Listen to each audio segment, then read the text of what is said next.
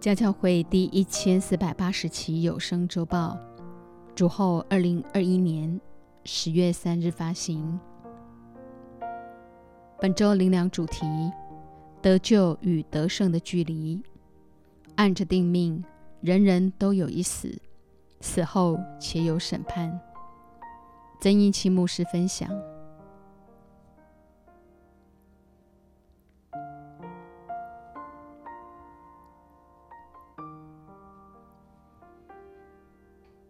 分别自己归耶和华为圣。参加主日敬拜就是分别自己归耶和华为圣。弟兄姐妹一同将过去一个礼拜生活中经历主的点点滴滴归荣耀给神。只要将身体献上，当作活祭，以感恩的心遵行他的道，这样的人自然认真持恒，直到最后。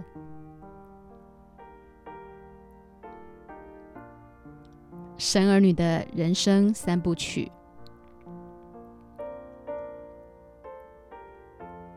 首部曲，以弗所书二章一至三节：你们死在过犯罪恶之中，他叫你们活过来。那时你们在其中行事为人，随从今世的风俗，顺服空中掌权者的首领，就是现今在悖逆之子。心中运行的邪灵，我们从前也都在他们中间放纵肉体的私欲，随着肉体和心中所喜好的去行，本为可怒之子，和别人一样。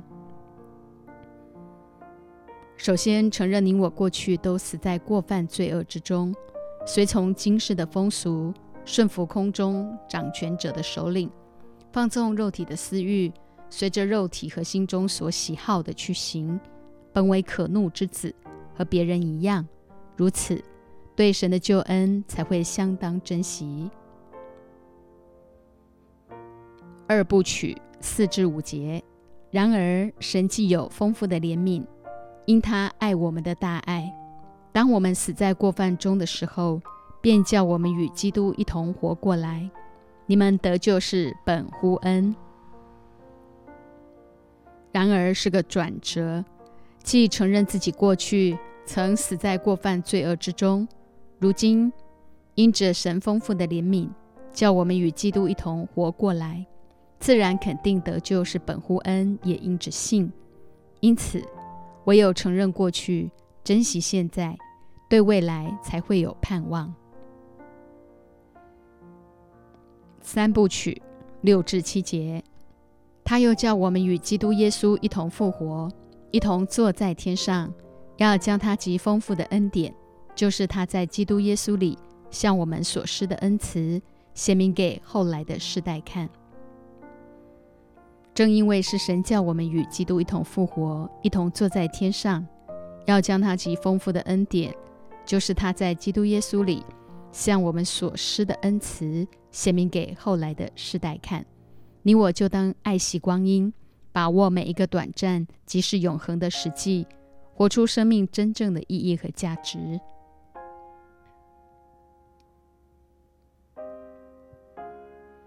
得救是本乎恩，也因着信。八至十节，你们得救是本乎恩，也因着信。这并不是出于自己，乃是神所赐的。也不是出于行为，免得有人自夸。我们原是他的工作，在基督耶稣里造成的，为要叫我们行善，就是神所预备叫我们行的。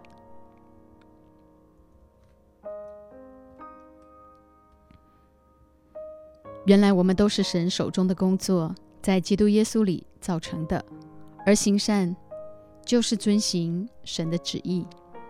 得救则是本乎恩，也因着信。这并不是出于自己，乃神所赐的；也不是出于行为，免得有人自夸。以及我们没有一个人是靠着自己的行为，乃单单因信称义。既得着神救赎的恩典，就当遵行神的旨意，叫我们行事为人与蒙召的恩相称。今早透过创世纪第一章来看神起初的创造。神造万物的用心和美好。创世纪一章一至十节有很多的神说，事就这样成了。神看一切都是好的。到了二十一至二十五节，神造出大鱼和水中所滋生各样有生命的动物，天上各样的飞鸟，地上各样的活物，牲畜、昆虫、野兽，都各从其类。光这些话就能得知神造万物的用心和美好。上帝将万物都造齐了，于是圣父、圣子、圣灵三位一体的神就彼此对话起来。神就照着自己的形象造人，乃是照着他的形象造男造女。二十六至二十七节，神说：“我们要照着我们的形象，按着我们的样式造人。”使他们管理海里的鱼、空中的鸟、地上的牲畜和全地，并地上所爬的一切昆虫。神就照着自己的形象造人，乃是照着他的形象造男造女。男女的被造乃是照着神的形象和样式。你我就更加肯定造物主背后满满的爱。我们的人生是何等有意义、有价值。生养众多，遍满地面，治理这地。二十八至三十一节，神就赐福给他们，又对他们说：要生养众多，遍满地面，治理这地，也要管理海里的鱼、空中的鸟和地上各样行动的活物。神说：看哪，我将遍地上一切结种子的菜蔬。和一切树上所结有核的果子，全赐给你们做食物。至于地上的走兽和空中的飞鸟，并各样爬在地上有生命的物，我将青草赐给他们做食物。事就这样成了。神看着一切所造的都甚好，有晚上，有早晨，是第六日。神造万物都看为好，为。照着他的形象所造的男女，上帝说甚好。因此，你我当以感恩为祭献给神，不可再轻看自己的被造。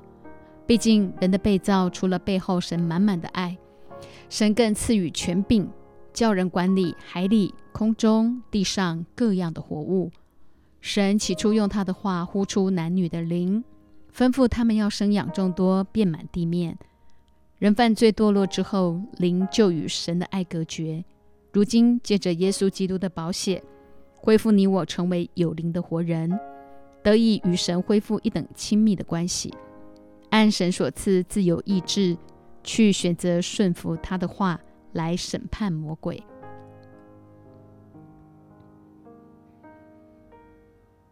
有灵的活人，灵魂体全备。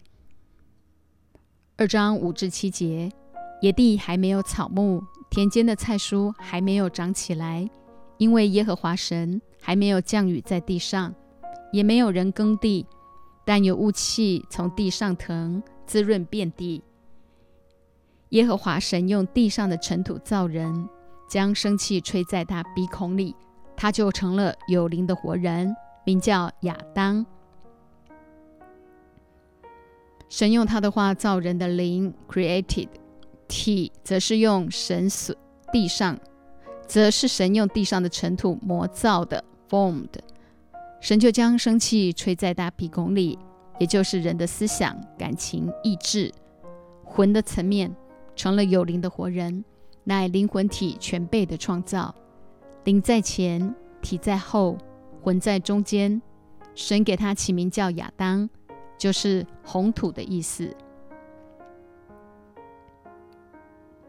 第一条诫命，八至九节，耶和华神在东方的伊甸立了一个园子，把所造的人安置在那里。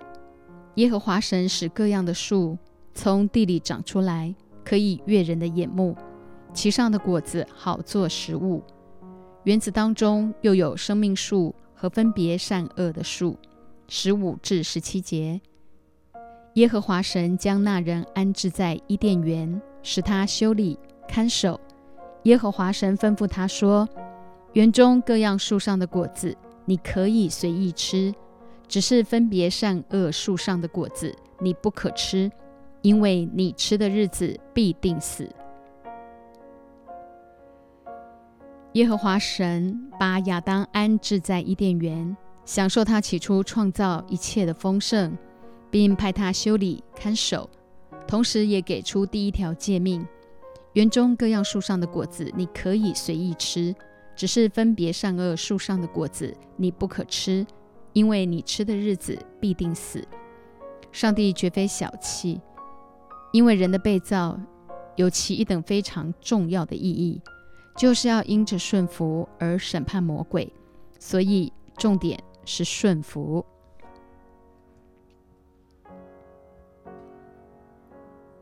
那人独居不好，我要为他造一个配偶，帮助他。十八至二十节，耶和华神说：“那人独居不好，我要为他造一个配偶，帮助他。”耶和华神用土所造成的野地各样走兽和空中各样飞鸟，都带到那人面前，看他叫什么。那人怎样叫各样的活物，那就是他的名字。那人便给一切牲畜和空中飞鸟、野地走兽都起了名，只是那人没有遇见配偶帮助他。女人的被造非常重要，是因为要帮助男人完成神所托付的使命。亚当怎样叫各样的活物，那就是他的名字。神赐给人治理管理大地的权柄，无奈这权柄因着人犯罪堕落。白白拱手让给了魔鬼。骨中的骨，肉中的肉。二十一至二十五节，耶和华神使他沉睡，他就睡了。于是取下取下他的一根一条肋骨，又把肉合起来。耶和华神就用那人身上所取的肋骨造成一个女人，领他到那人跟前。那人说。这是我骨中的骨，肉中的肉，可以称她为女人，因为她是从男人身上取出来的。因此，人要离开父母，与妻子联合，二人成为一体。当时夫妻二人赤身露体，并不羞耻。这是世上第一场最完美的外科手术。亚当从沉睡中醒过来，就看见了他的骨中骨，肉中肉。于是称她为女人，因此女人的体是用男人的肋骨造的。夫妻二人赤身露体，并不羞耻，因为有神的荣光。然而男女的灵才是最要紧的，乃一同承受上帝的托付，生养众多，遍满全地，治理管理，审判魔鬼。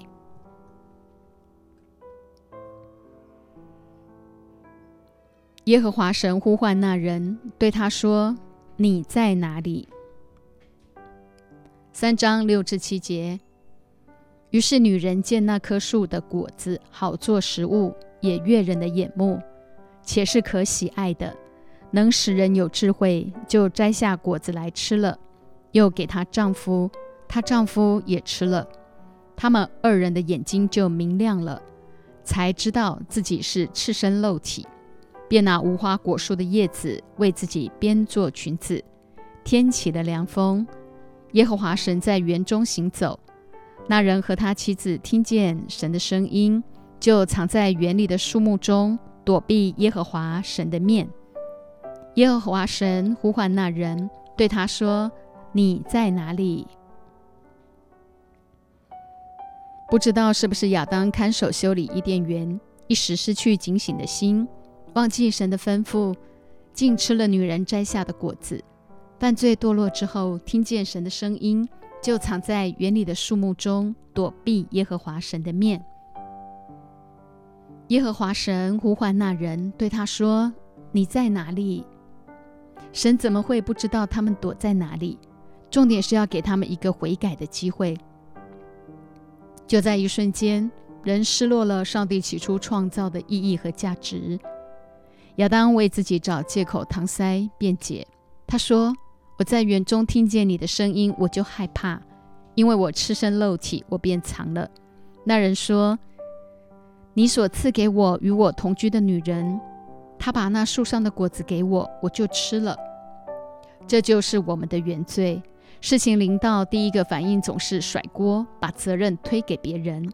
男人推给女人，女人推给蛇，蛇也大声喊冤，不过是被魔鬼附身罢了。十四至十七节，耶和华神对蛇说：“你既做了这事，就必受咒诅，比一切的牲畜、野兽更甚。你必用肚子行走，终身吃土。我又要叫你和女人彼此为仇，你的后裔和女人的后裔也彼此为仇。女人的后裔要伤你的头，你要伤她的脚跟。”又对女人说。我必多多加增你怀胎的苦楚，你生产儿女必多受苦楚，你必恋慕你丈夫，你丈夫必管辖你。又对亚当说：你既听从妻子的话，吃了我所吩咐你不可吃的那树上的果子，地必为你的缘故受咒诅，你必终身劳苦，才能从地里得吃的。原本神所造的男女是可以在上帝起初创造一切的丰盛里，享受与神那一等亲密的关系。无奈，不仅因亚当的缘故，地受咒诅，他也必终身劳苦，才能从地里得吃的。二十至二十一节，亚当给他妻子起名叫夏娃，因为她是众生之母。耶和华神为亚当和他妻子用皮子做衣服给他们穿，用无花果树的叶子遮羞是耐不住风吹雨打的。神杀生取皮作为遮盖，不仅预表了耶稣基督要成为那被杀的羔羊，为全人类的罪被钉死在石架上，也叫那凡在基督耶稣里的都得着永远的救赎。借着耶稣基督所流的宝血，赦免我们一切的过犯和罪孽，耕种他所自出之土。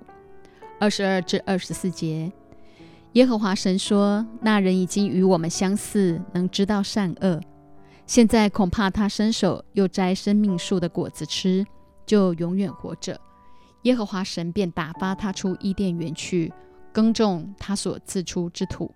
于是把他赶出去了，又在伊甸园的东边安设基路伯和四面转动发火焰的剑，要把守生命树的道路。与神相似，能知善恶。人的生命一旦不对，自然用自以为的去判定是非善恶，失落神起初的心意。因此，神把亚当、夏娃从伊甸园赶出去。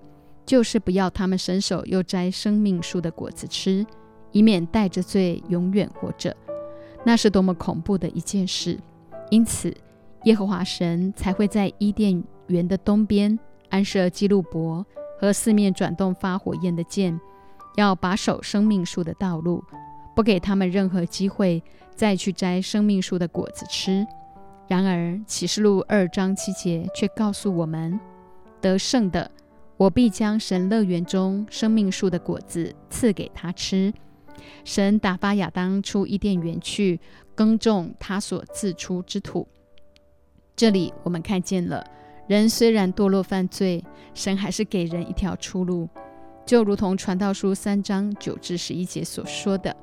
这样看来，做事的人在他的劳碌上有什么益处呢？我见神叫世人劳苦，使他们在其中受精炼。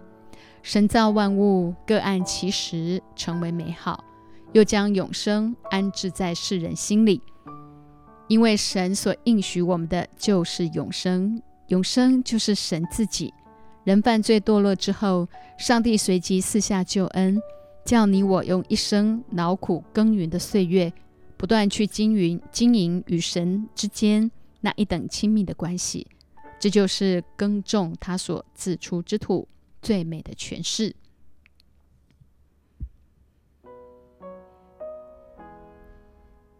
曾经、现在、未来，《格林多后书》一章十节，他曾救我们脱离那极大的死亡，现在仍要救我们，并且我们指望他将来还要救我们。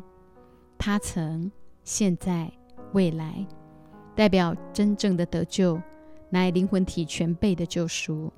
因此，一次得救，永远得救，完全只是在说明这一切的一切都是出乎神的恩典。问题是，到底得的是什么救？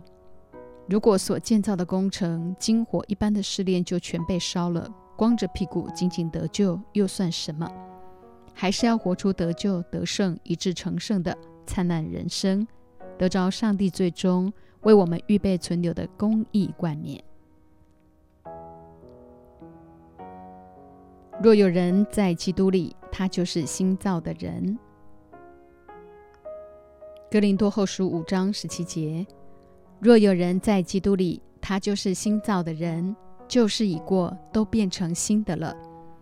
当然失落了起初创造的意义，神就借由耶稣道成肉身，用他的命换我们的命，使你我在基督里成为新造的人 （New Creation），完全的新造，代表着老我的生命在受洗的那一刻就已经与主同死、同埋葬、同复活。乃全新的生命，旧事已过，都变成新的了。因此，就不可再给自己找任何的理由或借口，致使生命原地打转，停滞不前。因此，没有所谓半新半旧，这些都是体贴人的说法。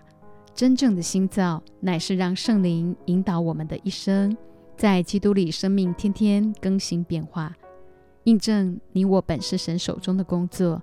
在基督耶稣里造成的，为要叫我们行善，就是神所预备要我们行的。将劝人与神和好的职分赐给我们。十八至十九节，一切都是出于神，他借着基督使我们与他和好，又将劝人与神和好的职分托付给我们。这就是神在基督里叫世人与自己和好。不将他们的过犯归到他们身上，并且将这和好的道理托付了我们。唯有在基督里成为新造的人，才能在各处显扬神赐给我们那劝人与神和好的职分。神既已将这和好的道理托付我们，你我就当爱惜光阴，更多的去成为那叫人活的灵，使人因我们得以与神和好。真理既如此告诉我们，就不可再有人掺杂私意、自我解套、妥协老我，活不出生命真正的意义和价值。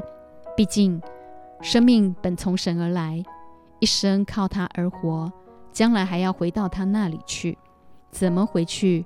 就是一路呼朋引伴、洗老扶幼，一同走上这条回家的路。盼望家教会的弟兄姐妹。都能够彼此勉励，每天在基督里活出短暂即是永恒的实际。与圣徒同国，是神家里的人了。以弗所书二章十九至二十二节，这样你们不再做外人和客旅，是与圣徒同国，是神家里的人了，并且被建造在使徒和先知的根基上。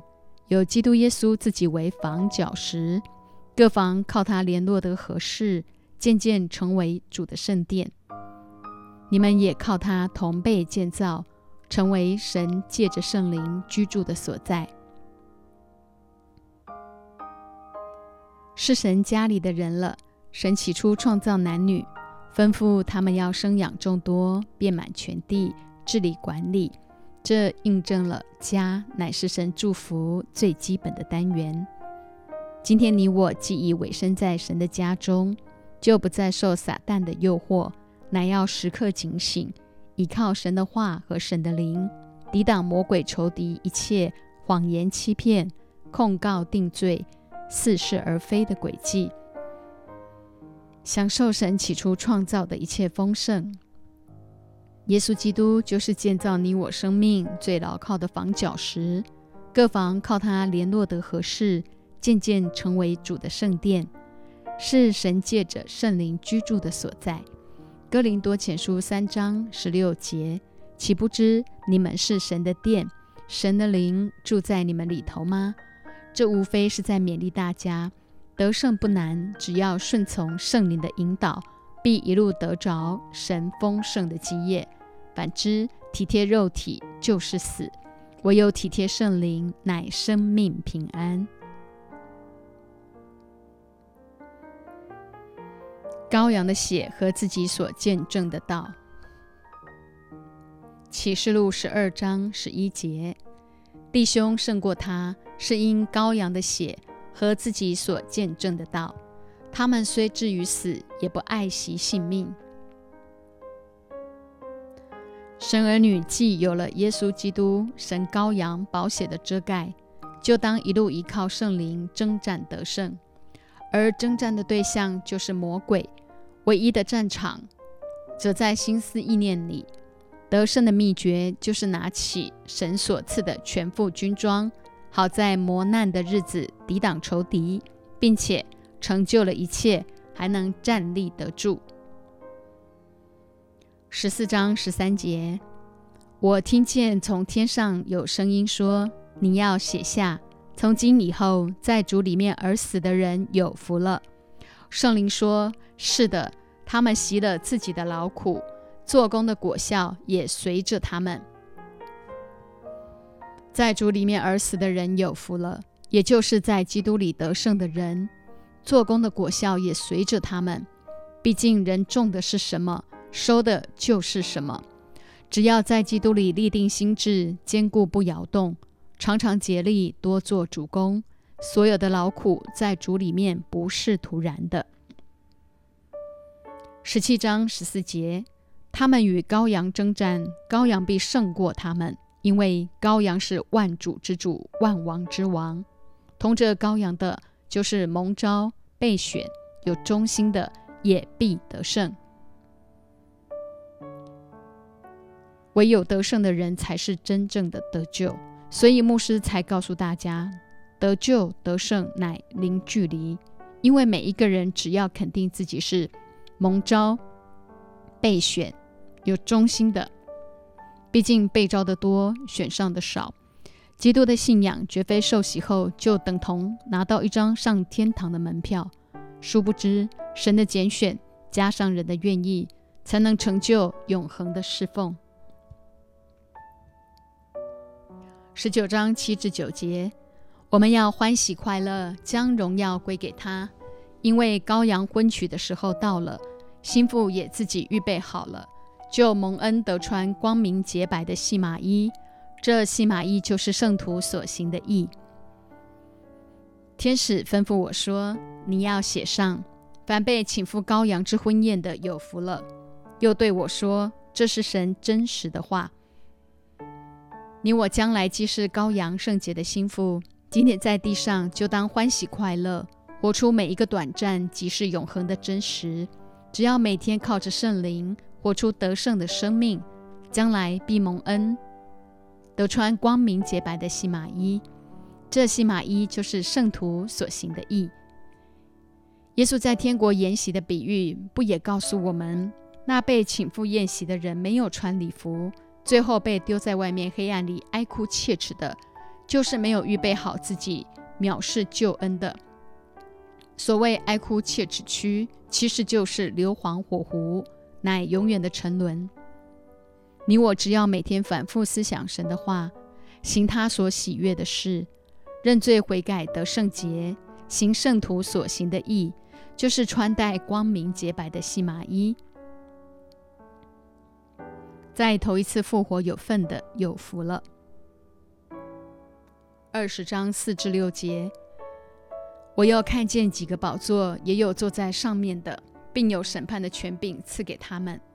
我又看见那些因为一给耶稣做见证，二并为神之道被斩者的灵魂，三和那些没有拜过兽和兽像，四也没有在额上和手上。受过他印记之人的灵魂，他们都复活了，与基督一同作王一千年。这是头一次的复活。其余的死人还没有复活，只等那一千年完了，在头一次复活有份的有福了，圣洁了。第二次的死在他们身上没有权柄，他们必做神和基督的祭司，并要与基督一同作王一千年。我又看见几个宝座，也有坐在上面的，并有审判的权柄赐给他们。这代表不是只有主耶稣坐在上面。宝座周围有二十四个座位，其上坐着二十四位长老，身穿白衣，头上戴着金冠冕。并且将来在神的城中门上还写着以色列十二支派的名字，不论二十四位长老或十二支派的名字，都是预表一个族群，也就是所有在基督里得胜、与神荣耀有份的众圣徒。有些人有四样生命特质：一、为耶稣做见证；二、并为神知道被斩者的灵魂；三。和那没有拜过兽和兽像，四也没有在额上和手上受过他印记之人的灵魂。求主掌权，恢复台湾，宣教航空母舰美丽福尔摩沙。特别现今的政府贪婪无度，谋取私利，与罪妥协，毫无未来可言。盼望家教会的孩子们。都凌驾在宗教和政治之上，生命兴起，成为台湾、中国乃至全世界十八亿华人并全地灵魂的祝福。面对这幕后的世代，你我千万要持守这四样生命特质，立志让自己在头一次的复活有份。基督徒的生命是死一次活两次，不信主的则是死两次活一次，其余的死人还没有复活。只等那一千年完了，也就是凡名字不在生命册上的基督千年国度之后，要直接面对白色大宝座的审判，也就是第二次的死。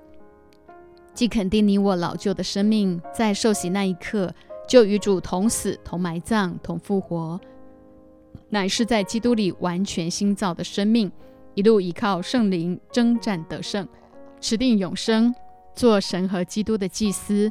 为这世代众多失丧灵魂代求，将来在千年国度里与基督一同作王，统管五座城、十座城。他们必昼夜受痛苦，直到永永远远。七到十节，那一千年完了，撒旦必从监狱里、监牢里被释放出来，要迷惑地上四方的列国，就是哥哥和马各，叫他们聚集征战。他们的人数多如海沙，他们上来遍满了全地，围住圣徒的营和蒙爱的城，就有火从天降下，烧灭了他们。那迷惑他们的魔鬼被扔在硫磺的火湖里，就是兽和假先知所在的地方。他们必昼夜受痛苦，直到永永远远。神真是用心良苦。在这地上，基督千年国度之后，撒旦必从监牢里被释放出来，要迷惑地上四方的列国，甚至那些同着撒旦的人数还多如海沙。可见神是公义的，他的怜悯一直是向审判夸胜，他不愿一人沉沦，乃愿人人悔改。地狱不是为人预备的，乃撒旦魔鬼最终的去处。你我就千万不要傻傻的沦为他的陪葬品。若有人名字没记在生命册上，他就被扔在火湖里。十一至十五节，我又看见一个白色的大宝座与坐在上面的，从他面前天地都逃避，再无可见之处了。我又看见死了的人，无论大小，都站在宝座前，案卷展开了。并且另有一卷展开，就是生命册。死了的人都凭着这些案卷所记载的，照他们所行的受审判。于是海交出其中的死人，死亡和阴间也交出其中的死人，他们都照个人所行的受审判。死亡和阴间也被扔在火湖里，这火湖就是第二次的死。若有人名字没有记在生命册上，他就被扔在火湖里。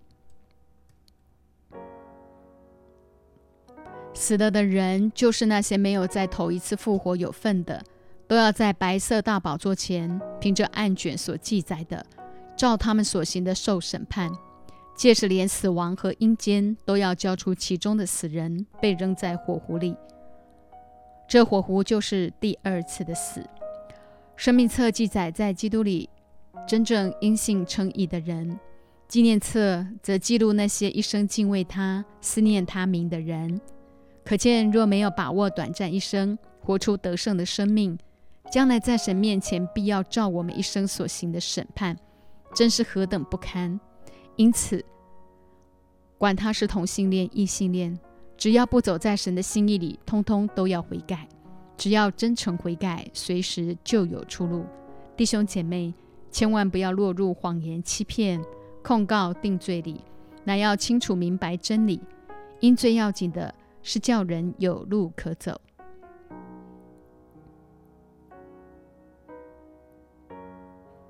按着定命，人人都有一死，死后且有审判。希伯来书九章二十七至二十八节。按着定命，人人都有一死，死后且有审判。像这样，基督既然一次被献，担当了多人的罪，将来要向那等候他的人第二次显现。并与罪无关，乃是为拯救他们。按着定命，代表末日的审判是必然的。而基督既然一次被献，担当多人的罪，是指那些凡愿意的人，将来要向那等候他的人第二次显现。而耶稣再来与罪无关，乃是为拯救我们，叫我们得着灵魂体全备的救赎。牧师再次提醒大家，千万不可再妥协老我肉体的邪情私欲，找各样看似合理的理由和借口，全都是自欺欺人，最终必无法面对神公义的审判。我们中间若还有这样的人，务必快快的悔改。新天新地，启示录二十一章一至八节，我又看见一个新天新地。因为先前的天地已经过去了，海也不再有了。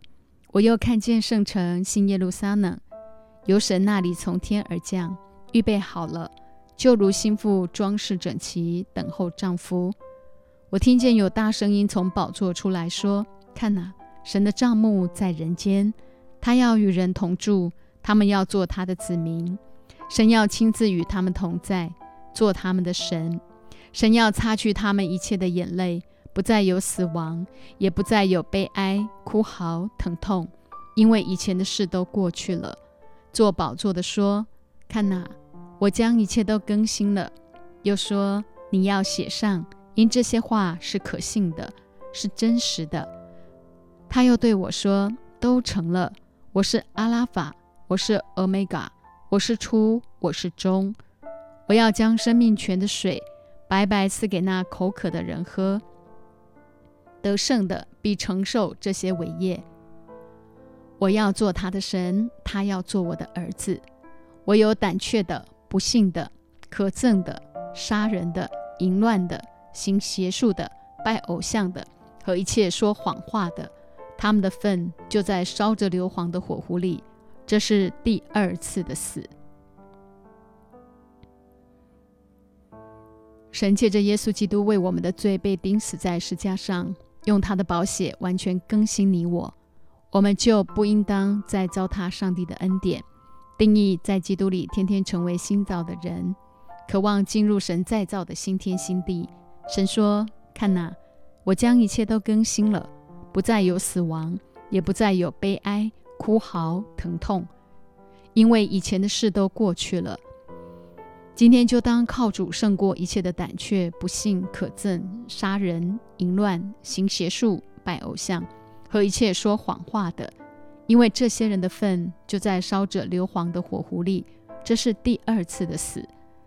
唯依靠圣灵得胜的，必承受神国一切的丰盛。他要做我们的神，我们要做他的儿子，直到永远。他的名字必写在他们的额上。二十二章三至四节。以后再没有咒诅，在城里有神和羔羊的宝座，他的仆人都要侍奉他，也要见他的面。他的名字必写在他们的额上，不再有黑夜，他们也不用灯光、日光，因为主神要光照他们。他们要做王，直到永永远远。你我的生命不但与魔鬼六六六兽的印记无关无分，更是有神的名字写在我们的额上，不再有黑夜。乃因主就是真光，要照亮所有得救得胜以致成圣的神儿女。他们要与他同作王，直到永永远远。日期近了，我必快来。十至十二节，他又对我说：“不可封了这书上的预言。”因为日期近了，不义的叫他仍旧不义，污秽的叫他仍旧污秽，为义的叫他仍旧为义，圣洁的叫他仍旧圣洁。看哪，我必快来，赏罚在我，要照个人所行的报应他。主再来时，就是一翻两瞪眼，不义的叫他仍旧不义，污秽的叫他仍旧污秽。